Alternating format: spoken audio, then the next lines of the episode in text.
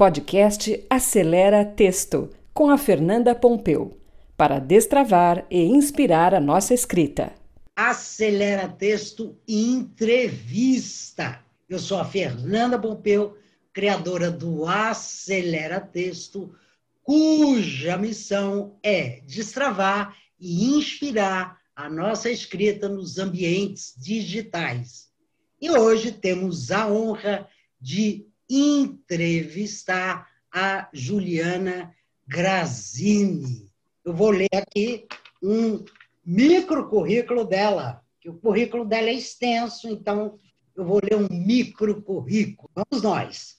Juliana Grazini, ela é graduada em nutrição com especialização em nutrição materna infantil.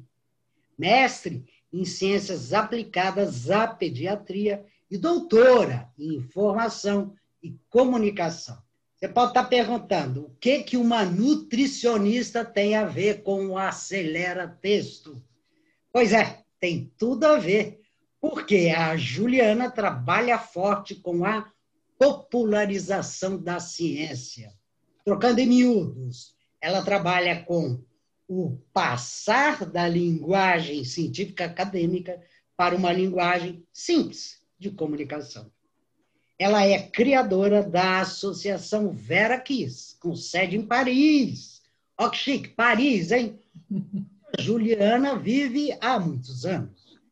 Então vamos lá, sem mais delongas, eu vou passar para a Juliana já com uma pergunta. Juliana, por que popularizar a ciência?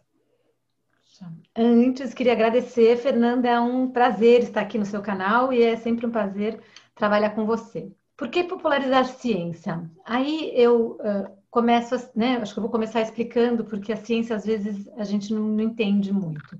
A ciência, na verdade, é uma maneira de criar conhecimentos. Então, através de métodos, então, para ser científico, tem que ter um método próprio, uma maneira de fazer para descobrir alguma coisa. Descobrir e, e trazer esses, esses, tais novos conhecimentos. Isso é a ciência.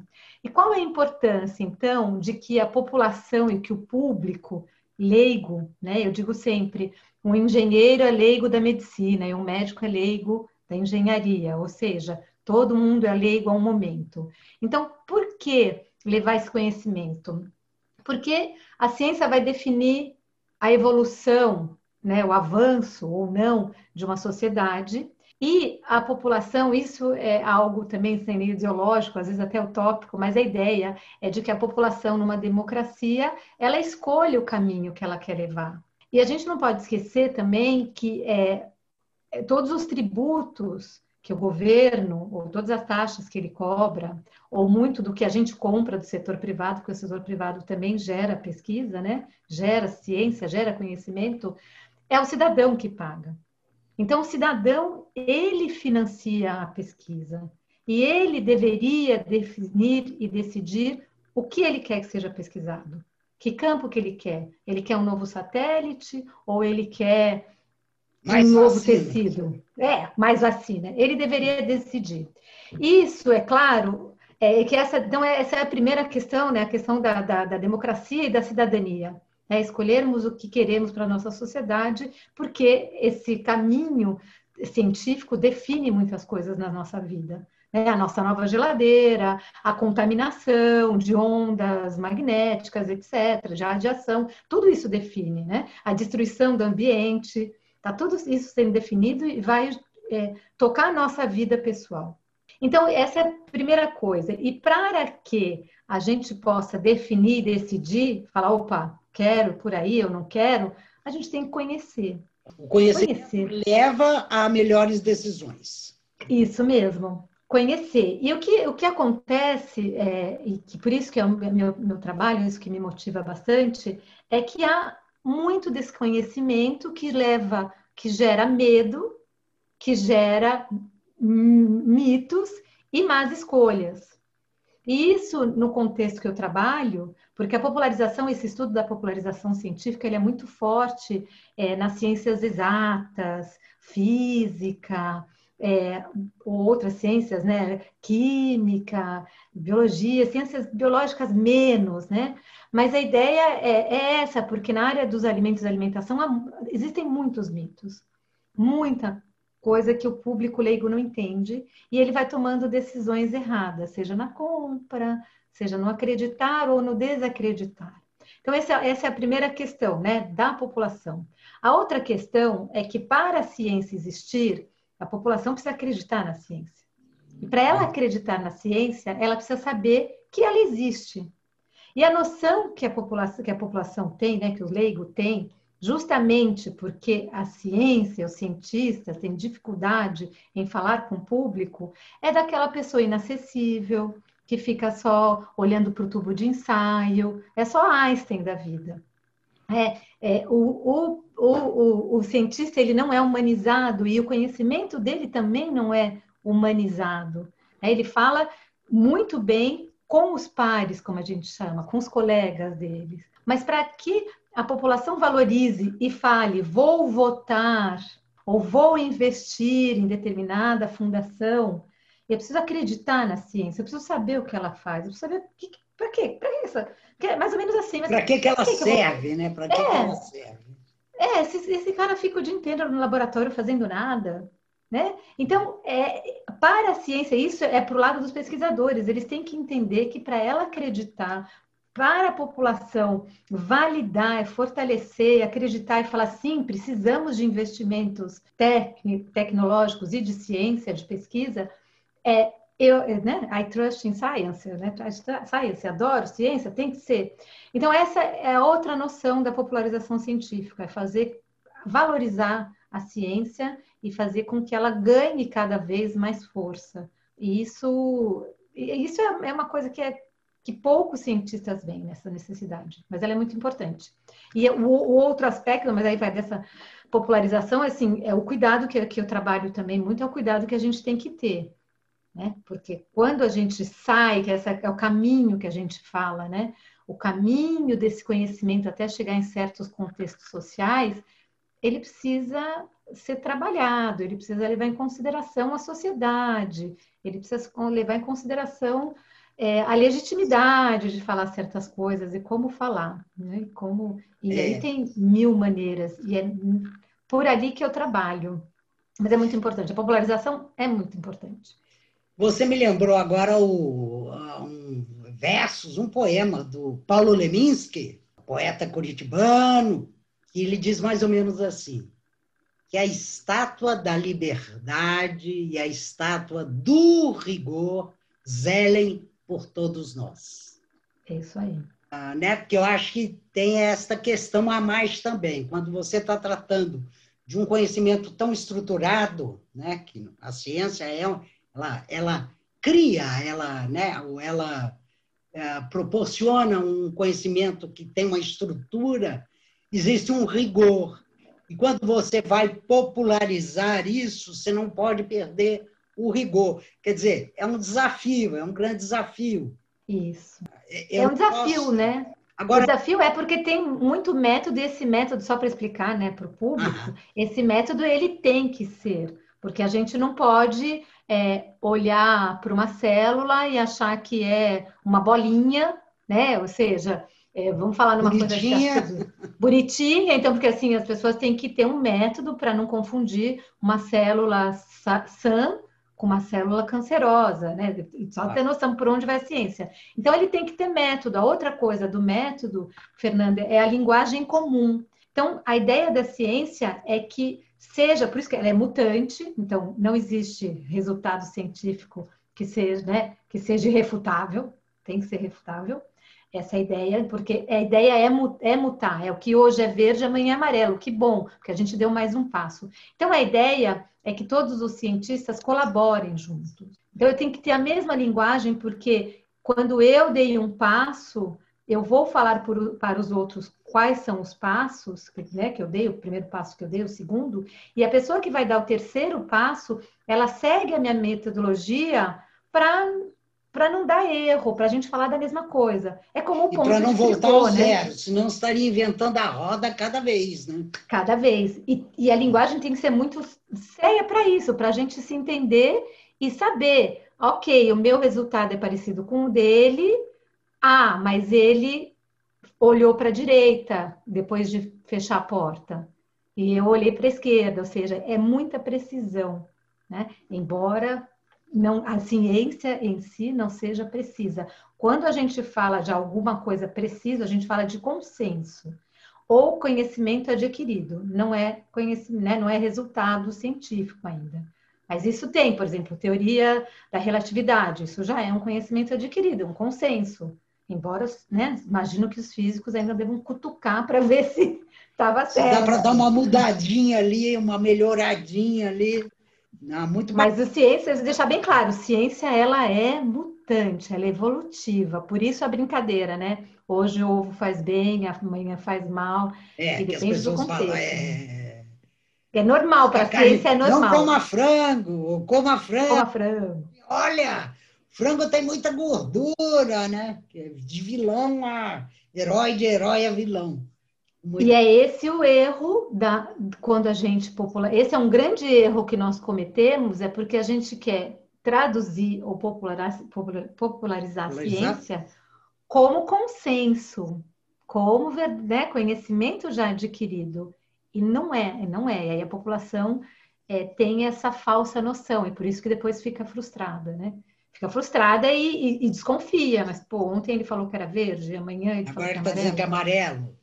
Agora, Por isso, cuidado, né? Só para eu não perder essa pergunta, que é uma curiosidade, mas eu acho uma curiosidade legal, outras pessoas podem ter. Você está na França, né? Então, você acha que eh, tem muita diferença, ou seja, quando a gente pensa na França, em geral a gente pensa um país mais informado, mais bem informado, né?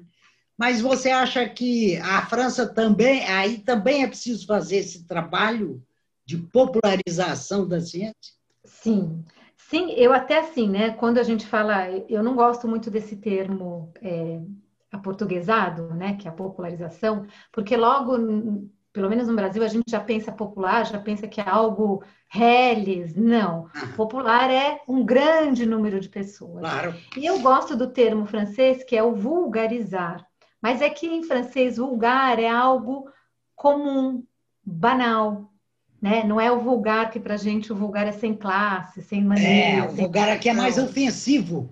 Uma Isso. pessoa vulgar. E, e, até aqui a gente fala, mas ela é vulgar, mas é no sentido que é uma pessoa comum. Pessoas é. de cabelo escuro, vulgares. vulgares. Uhum. Porque elas, né, aqui na França são vulgares, porque elas são normais. Então eu gosto disso porque é o quê? É tornar esse científico, entre aspas, vulgar, né? Norm comum. de domínio, comum, de comum, comum, comum, tornar comum. Aliás, Juliana, a palavra, não perdendo aqui o gancho, a palavra comunicação, se você desmembrá-la, é exatamente isso, tornar comum, comunicação, tornar comum. Volta a ideia do tornar comum. Então, popularização aí está sendo usado no sentido de tornar, tornar comum conhecimento fazer. Para todos, né? Comum, para popular, para todo mundo. E tem até uma, um jargãozinho que a gente usa, que é assim, é o conhecimento é, laico. Laico. Dizendo, fazendo um joguinho de Sim. que o cientista seria aquele... É, sacerdote, sacerdote. Sacerdote, mais ou menos. No, é. né? Na torre, né? E aí então, aqui na França, Fernanda, tem, aqui é, é assim, é, tem muita coisa. Eu poderia falar, não dá para a gente ser também assim, né? É, aqui foi o berço da popularização científica, não. Mas aqui é um, um dos países que tem muito esse, esse histórico de popularizar a ciência, muitos pensadores. Uma tradição já. Hum. Uma tradição, os pensadores. Hum. É, o meu orientador foi o que, o que, que criou o primeiro master e o primeiro curso de especialização e depois um master em popularização científica. E, é uma coisa que já existe e é uma preocupação realmente é, da academia. O Brasil Unicamp também tem um, um, um grupo de pesquisa nessa parte de popularização também muito importante, não é só aqui. Mas aqui há um volume maior e essa massa de, de pensamento, de conhecimento. E, e, e, sim, sempre tem que tomar cuidado, porque é, não é comum, né? Aqui, os pesquisadores, eles têm que alocar 20% do tempo deles para popularização. Então, é muito chato quando o jornalista liga e eles falam não. Porque, Entendi. opa, cadê? Cadê seus 20%? Você tem que me dar. É, então, existe todo esse pensamento, porém, existem muitas falhas da própria ciência, do, do, caminho que a ciência tomou, que é publicar, publicar, publicar, publicar, publicar, gerar massa de publicação, porque senão não tem investimento, porque senão o departamento fecha, e aí a popularização vai ficando de lado. Então, existe, esse, é, existe bastante coisa feita, existe muito projeto público, governamental, muitas associações que trabalham com isso, é, mesmo bastante, né? Assim, não, não, sei te falar, mas tem muita associação, muita fundação que trabalha com essa questão da popularização em si. Sei que no Brasil já tem, né? Só que a massa, a quantidade é um pouco maior aqui. E depois é, existe um, o que tem, acho que é a diferença é de ter uma população mais letrada. E pelo fato de ter uma população mais letrada, existe uma curiosidade, uma vontade maior de saber o que é ciência. Então, a quantidade de revistas em banca de jornal, né? hoje em dia quase não tem mais banca, mas nos é. quiosques, que, que chama. Mas digitais. Né? Nos quiosques virtuais também pode ser.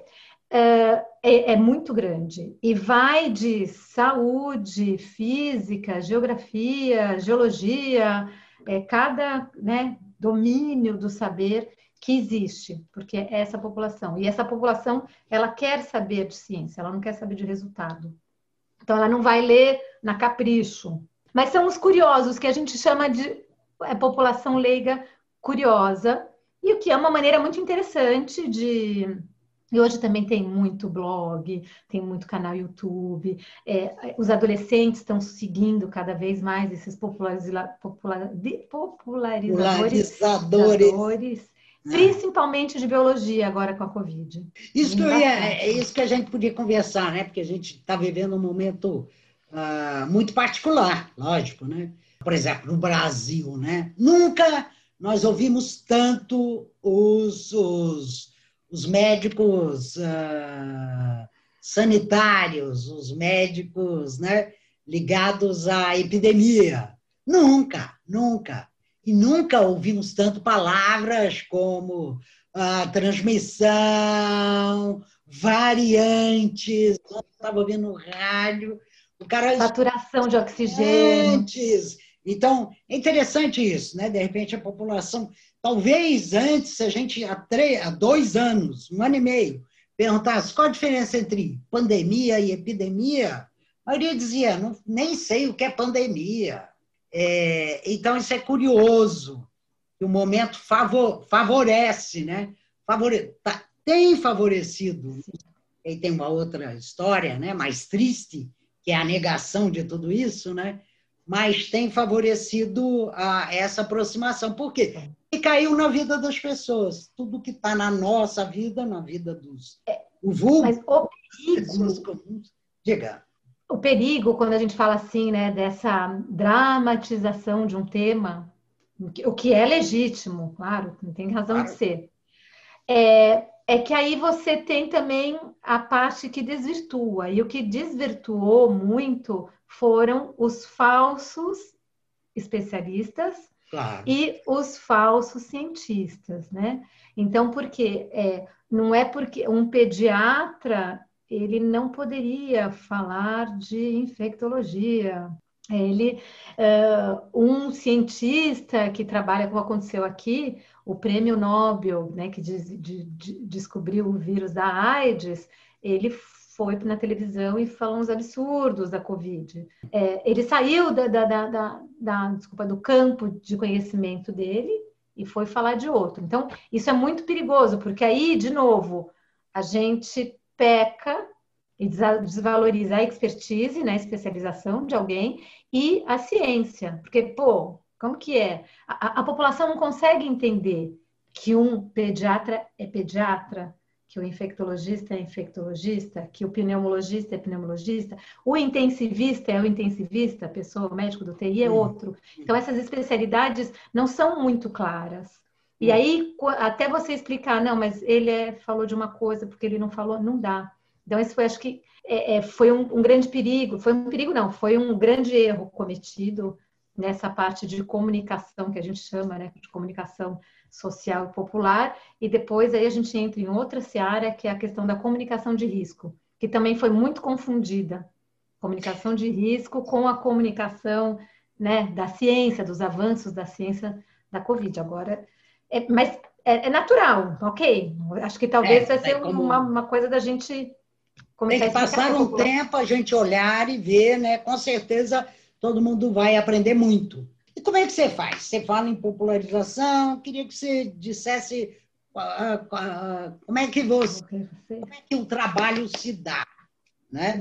Porque, conta aí pra gente. Tá, então esse trabalho se dá em, em nome dessa associação francesa, Vera Kiss, né? É, e que tem até um nome interessante, que é o Ver de Araquis, que é um planeta, né, um filme de, de um livro de, ciência, de ficção científica, onde no futuro há uma luta para conquistar um planeta Araquis, que é o, só, o único planeta que tem água. Menina, eu não sabia disso, que incrível! E é azul, porque todo mundo lá come uma sementinha, essa sementinha dá longevidade, Olha. e as pessoas têm os olhinhos azuis, azulados, por causa da sementinha. Então, na Vera Kiss, é, eu faço esse trabalho de três maneiras. Um trabalho é realmente o que eu falo, né, o desenvolvimento profissional, aonde eu ajudo por meio de cursos e visitas técnicas profissionais da área dos alimentos para entenderem como a ciência é colocada em prática no meio social. Então, como aquele conhecimento que eles têm técnico, científico, é colocado em prática. A outra, é, a outra missão né, dessa, desse desenvolvimento profissional é, é contextualizar de novo, né, mas mostrar para eles o que é sociedade, o que é política, o que é economia, o que define hum, o que as pessoas comem, o que é produzido. Ou seja, a ideia é que cada profissional saia daquele cantinho dele, cada pesquisador profissional e veja outros, né? E assim eu popularizo várias ciências para vários pesquisadores. É, e a outra ideia também é isso, né? Mostrar controvérsias para esses profissionais, que a controvérsia é outra coisa que é importantíssima na ciência. É na controvérsia que a gente tem vontade de continuar. É a controvérsia que é aquele cutucãozinho que faz o, o, o cientista buscar mais. E, e, e, muitas vezes na ciência, né, com essa lógica de ter a verdade, essa controvérsia é abafada. Abafada. abafada, que não é nada bom. Então, essa é a primeira parte. E na, nessa parte também da popularização, até um curso que a gente faz junto, né, Fernanda? É, é. A minha ideia é ajudar esses pesquisadores e especialistas profissionais para que eles aprendam a comunicar. Não é nem aprender a comunicar, é entender essas ferramentas. Entender que, né, a frase, não vou lembrar, né, a frase do Leminski, mas é mais ou menos isso, entre o rigor e, e eu vou que a estátua do rigor e a estátua da liberdade zelem por todos nós. Que é verdade, porque é, existe muita confusão nesse rigor, nessa liberdade, quando profissionais tentam né, falar e popularizar, eles falam demais. E pesquisadores, quando eles tentam popularizar e falar, eles ficam dentro de um esquema acadêmico que é ilegível, né, incompreensível para o leigo. Então, a ideia é essa, ajudá-los. Então, essa parte do desenvolvimento profissional. Depois eu tenho uma parte que é, eu desenvolvo. Hoje em dia eu faço mais curadoria, mas já fui muito de terreno, de campo, é, que é, são projetos para o grande público. Né? Então, aquele público que, é isso que eu falei, não é o engenheiro, também é leigo, né? Mas nesse que eu falo, grande público, assim, é massa mesmo, né? De população. Então, eu trabalho com técnicas de teatro ou dire... É, acho que pode ser redatores, né? De peças de ah. teatro, ah. com videastas, tal, que a ideia é para ajudá-los nessa concepção da transmissão da, da informação científica.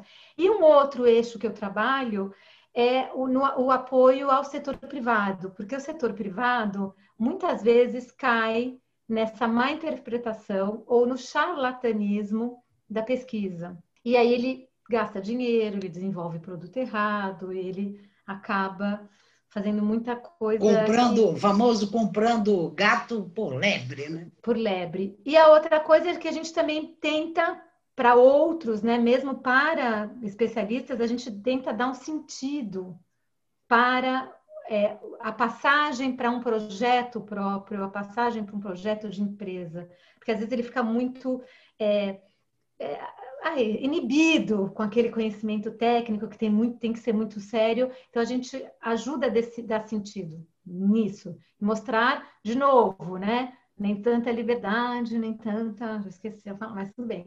É, a gente tenta dar sentido mostrando para eles que dá para guardar o rigor usando da liberdade que lhes é livre agora, que, lhe, que lhes é dada para fazer isso. Então, basicamente, é, é dessa maneira que eu popularizo a ciência, a ciência. né? Então, e aí dos, no jargão, né, é, do primeiro, né, que a gente fala, né, da primeira etapa, que é quando sai do laboratório para a segunda etapa, para a primeira etapa, quando eu fico com os profissionais, depois da primeira etapa para a terceira etapa, porque quando chega no público leigo, a gente fala terceiro grau, né? Porque a gente tem vários graus de popularização. Né? Mas não vamos entrar nisso. Perfeito. Delongas.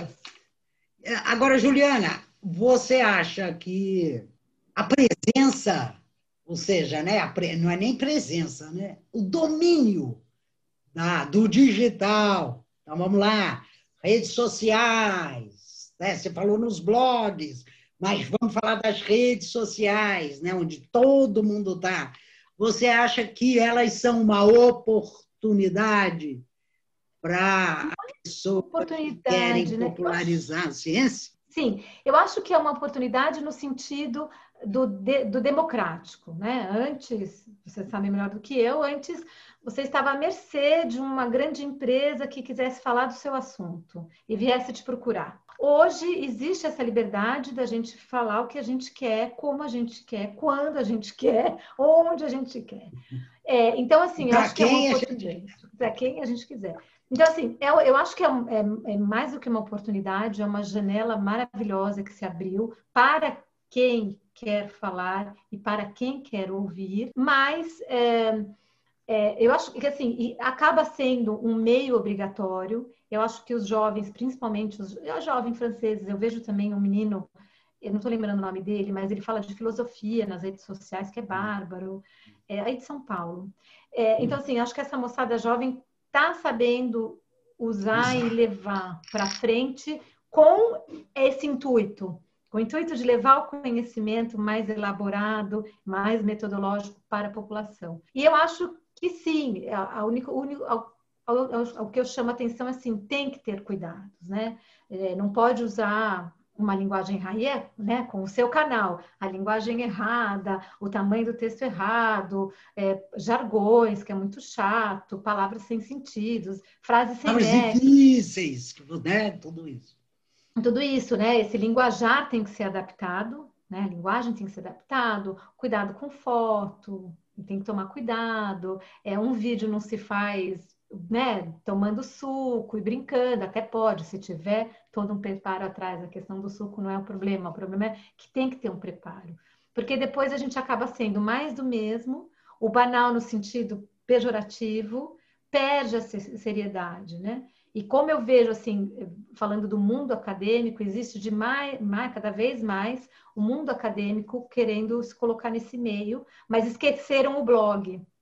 E aí passaram direto para o Instagram e de uma maneira muito inadequada, com, com imagens, com fotos inadequadas, cores estapafúrdias, fotos mal tiradas, textos gigante, gigantescos num, numa legenda. Legenda, né? A gente poderia, poderia lembrar os pesquisadores que legenda no artigo científico é uma legenda, né? Não mais uma frase. Por que, que tem uma legenda assim? E, e, e, assim, e o cuidado de que quando a gente vai popularizar a ciência, é a ciência, não é o pesquisador, né? não é o cientista. A gente tem que decidir quem é, a gente vai popularizar. Pois é, pois é, pois é. Então, assim, é, eu acho que existe, acho que tem que ser, mas tem que tomar cuidado, porque senão a gente, e, e, isso também, não vou entrar nessas delongas, mas existe toda uma questão de problemas sociais que a gente causa com a má informação e que não é, não é, assim, não, não vai matar ninguém, mas atrapalha. Mas não ajuda, né? Atrapalha, né? Desinforma, né? Ah, ah, Ana, deixa eu. É, você falou uma palavra aí que eu não queria perder de jeito nenhum, foi a palavra blog, né? Você diz, né? Não descuidar do blog. Isso eu sou fã, fã de carteirinha de blogs, mas eu encontro muita dificuldade das pessoas ao comentar isso. Muita gente comenta comigo, pô, mas dá trabalho. Blog dá trabalho, então não sei se vale a pena. Então, gostaria que você falasse um pouquinho de um pouquinho de defesa do blog. Vale a pena ter o blog? Então, Fernanda, eu acho é, é, aquela questão, né? A gente sempre fala, qual é o seu objetivo? O que, que você quer? É, honestamente, eu acho que um caminho para um pesquisador é o blog. Porque quando a gente transmite conhecimento científico, a gente tem que ter um. Olha, você tem que ter um contexto, você tem que ter uma história, você tem que falar por quê, você tem que ter um resultado. Com uma foto, a gente acaba, né? Fazendo o que um, um, um, um, autor francês falou que eu amei, a gente acaba fazendo, fazendo ciência de slogans. E ciência não é feito de slogan, né? Então, se a gente quer que as pessoas raciocinem, que elas se tornem mais críticas, outro papel da popularização científica, uhum. que elas se tornem mais críticas, que elas entendam o, o, o, né, o, encaminhamento da pesquisa, tem que ser um blog, porque o blog tem começo, meio e fim, introdução, desenvolvimento, conclusão. Ele organiza, ele está sempre lá, né? A casa... Sim, a pessoa pode voltar sempre, é menos efêmero, é. né? É porque você vai lá e busca no Instagram, você não busca, você não fala, ah, quero saber sobre óleo né, num, num, uhum. site, você busca. Uhum. Você tem como colocar outras referências bibliográficas, o que pessoas já fazem no Instagram, mas não, não dá, não dá, as pessoas não vão linkar. Né? A gente está ali no Instagram assim, né? Claro. Um blog a pessoa para para ele. Então, assim, vamos ser sinceros, quem quer um conteúdo de qualidade, com uma certa profundidade, vai para um blog. E é uma pena, porque assim, se essa tendência continuar, é, o que, o que, uma coisa que eu ia falar, a gente pode transformar um blog no canal YouTube também. Claro. Tá? Dá para transformar. É, o que eu quero dizer é que para popularizar ciência de maneira séria e, e, e honesta Eficiente, consigo mesmo, eficaz. eficaz e honesta consigo mesmo, tem que ser num formato mais robusto, né, de informação. E o blog serve para isso. E a gente tem, é, é, isso, o blog é para informar mesmo, de maneira, como eu falei, robusta, mais aprofundada, e saber quem que você quer. Porque o seguidor do Instagram, ele é efêmero, ele é volátil, ele é leviano, e o frequentador de um blog é uma pessoa mais leal, mais assídua. Só que é verdade, tem que ver o é uma, ela, a, O Instagram, vamos dizer, grosso modo, o Instagram a gente pode ter as tais curtidas, né? Curtir aquela foto e tal, no, mas não necessariamente conexão, né? Quando a pessoa vai no seu blog, de alguma maneira segue o seu blog, ela fez algo, ela fez conexão, né? Não é só ela curtiu, ela seguiu. Uma, ela conectou, ela conectou com aquele conteúdo, né? Fazendo aqui uma imagem que estava falando, eu pensei numa imagem gastronômica. Né? Vamos dizer que o Instagram podia ser a entrada, a entradinha, e o blog o prato principal. Então, a, o Instagram tem essa função de dar aquele gostinho, né? De, de repente, ele pode levar a pessoa a dizer, pô, esse assunto aqui, tô, estou interessada, me interessei vou, né? Mas é, não adianta só seguir aquela pessoa, porque ela só vai trazer foto e pequenos textos. De repente ele vai lá, é o eu que estou vendo o Instagram, ah, Juliana Grovini aqui, vou no Google e aí quando eu jogo no Google eu digo, ah, ela tem um blog. O caminho é meio esse. Pelo menos para mim, muitas vezes eu vou e quando eu vejo que a pessoa tem o um blog, a pessoa ou a organização, a marca, eu digo, opa, legal, tem um trabalho mais, como você chamou de robusto, um trabalho mais estruturado aqui. Ela não está só né, passeando, pulando de galho em galho, porque não é só o Instagram, né? Facebook, LinkedIn, né? eles também têm essa função. É que são todos que não, Deixa eu falar. né, um aprofundamento, e as pessoas não estão lá para se aprofundar. Agora, deixa eu te falar, olha, a nossa conversa está maravilhosa, mas nós vamos ter que ir parando. E por que, que a gente vai parando? Senão o vídeo fica longo e as pessoas vão parando de ver, e a intenção é que elas vejam tudo, porque vale a pena. Eu acho que foi um privilégio hoje, hein, gente? O pessoal aí que vê o Acelera Texto, ouvimos a Juliana, que nos falou de ciência, de conceitos, de popularização, de desafios, né? E não fez um discurso Instagram, que basta dizer, vamos popularizar a ciência e tudo vai ficar muito azul, né? Não, falou que trata-se de, de, um grande desafio, essa popularização. Ah, ela, ela envolve decisões, ela envolve contradições, ela envolve ah, estudo, né? Quem quer popularizar a ciência ou popularizar qualquer coisa tem que também estudar, refletir, tomar decisões. Então, acho que isso foi um privilégio e tal. Aqui, nesta manhã, que nós estamos de manhã, né? Não sei que horas vocês vão ver, mas é de manhã. E aí, Juliana, deixa eu te falar. Quer acrescentar alguma coisa aí? Algo que você acha importante nesse vídeo falar? Diga aí. Nesse vídeo, sim, só queria é, é, falar para as pessoas diferenciarem, tudo é válido, nada, nada, né? Nada, nada não tem a validade, tudo tem, só diferenciar, né? Uma estratégia comercial, né? Para comunicar o seu trabalho, o seu consultório, a sua empresa, de um trabalho de popularização científica que é outro é realmente outro, há essa importância. E a importância da escrita. E, e, parabéns pelo seu canal e por todos né, que ouvem, que seguem, porque vai ser muito triste o dia que a gente perder essa capacidade toda de escrever, de se exprimir dessa maneira e da liberdade que a escrita dá e a estrutura de pensamento que a fala não não é tão leal a isso, né? A escrita ela é leal a, a um, pensamento. Ela organiza, né? A escrita Organizar.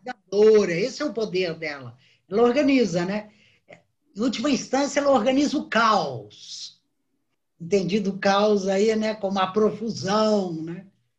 Isso é... Tanto é que grandes oradores leem, né? O que estão sim, falando. Sim, sim, sim. É. Então, acho que era isso, falar é. isso que para continuar esse trabalho, porque é de extrema importância e não podemos perder pa, para a imagem pura e simples, né? Claro. Então tá. Então, Obrigada, Fernanda. Foi uma delícia. Imagina! Peraí que ainda vou me despedir de você. Então, Juliana Grazini, fiquei muito feliz, muito feliz mesmo. Acho que, né? Você deu uma grande contribuição aqui. Parabéns. E é isso aí, tá bom? Beijo. Que... Obrigada. Tchau, tchau, tchau, tchau. todos. Tchau. Sigam o canal. Opa! Tchau, tchau. Podcast Acelera Texto com a Fernanda Pompeu. Para destravar e inspirar a nossa escrita. Até o próximo episódio.